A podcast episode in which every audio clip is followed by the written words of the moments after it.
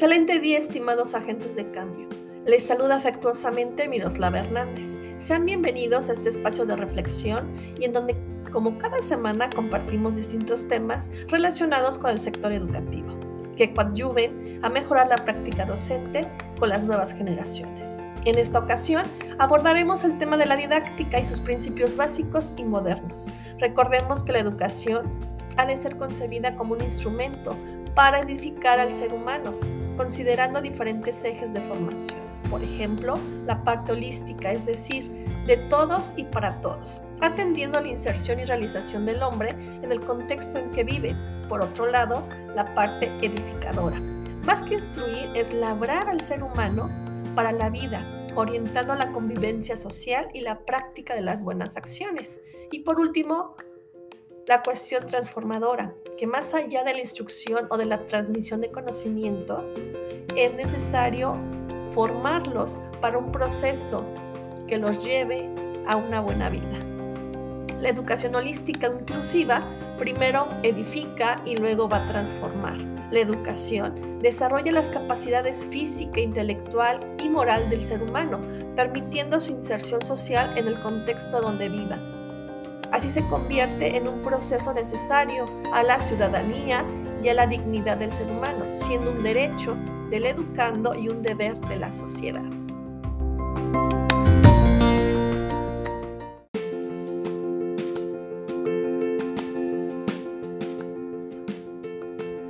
Cuando hablamos de didáctica, no podemos dejar de lado los principios básicos, que es el conjunto de valores, creencias, normas que orientan y regulan la vida de las personas. Estos principios se manifiestan y se hacen realidad en nuestra cultura, en la forma en cómo somos, pensamos y nos conducimos, en las actividades de planificación y gestión también, como la organización de las unidades didácticas, sesiones de trabajo, la preparación de medios, recursos y medidas generales para llevar a cabo una clase. Hay diferentes principios, por ejemplo, está el principio de la actividad, donde nadie se educa, aprende o perfecciona por otra persona. Es decir, esto va de acuerdo con los objetivos propuestos, partiendo de las necesidades, intereses y aspiraciones que son reales de un estudiante, permitiéndole desenvolverse de una manera individual, grupal o de manera colaborativa. El principio de la socialización. Cada persona es diferente, una a otra, en su calidad, en la parte biológica, psicológica, cultural y socialmente.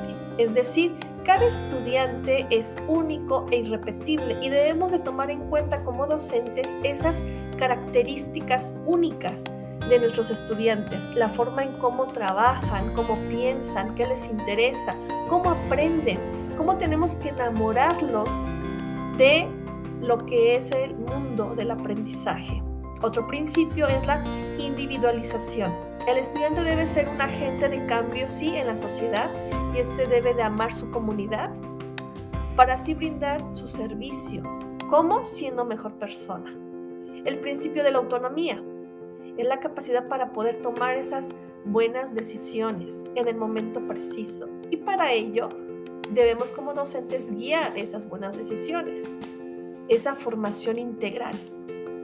Está el principio de la creatividad, donde se busca la manera de preparar al estudiante para poder enfrentar un mundo cambiante, un mundo que anteriormente se conocía como entorno buca y que en la actualidad es un entorno bani a partir de la pandemia. Cada estudiante posee diferentes cualidades, diferentes habilidades. Y este debe de aprender a conocerlas, a identificarlas en sí y prepararse para poder enfrentar diferentes posturas a lo largo de su vida.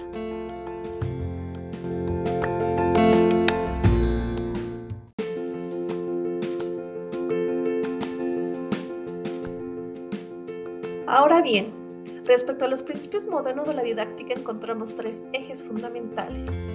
Justicia, integridad e inclusión. ¿En qué consiste cada uno de ellos? Los hemos escuchado en grandes charlas, temas de debate, pero en sí, ¿qué tenemos que hacer como docentes para poderlos incorporar en la práctica del día a día? En la parte de la justicia, recordemos que es un principio que nos permite vincular la educación, la moral y el derecho, como la ciudadanía, la dignidad, la moralidad, legalidad, la convivencia y el respeto, claves en cualquier sociedad. La integridad sugiere la totalidad de los factores que conforman y complementan la educación, que de manera independiente a la instrucción considera también la edificación de la conciencia social, es decir, la parte jurídica y moral, orientada solo a la preparación del hombre para la vida, para el éxito profesional. En cuanto a la inclusión, la educación no inclusiva contribuye al aumento de las desigualdades, de la injusticia, problemas que indican la disminución de la dimensión humana. Y es la causa del aumento de la violencia, la ilegalidad, la inmoralidad y la corrupción. Es importante considerar diferentes aristas, como es el caso de la igualdad de condiciones para el acceso y la permanencia en la escuela, la libertad de aprender, de enseñar, de investigar y de poder divulgar el pensamiento, el pluralismo de ideas y concepciones pedagógicas, como la coexistencia de instituciones educativas, así como también la enseñanza pública en establecimientos oficiales de manera gratuita. Bueno, es así como llegamos al cierre de esta transmisión, no sin antes invitarte a reflexionar en estos temas que se abordaron el día de hoy y podemos ajustar en lo necesario en nuestra práctica docente, obviamente en beneficio de las nuevas generaciones. Hasta pronto, reciban un abrazo virtual y nos escuchamos en la siguiente cápsula de microaprendizaje. Gracias.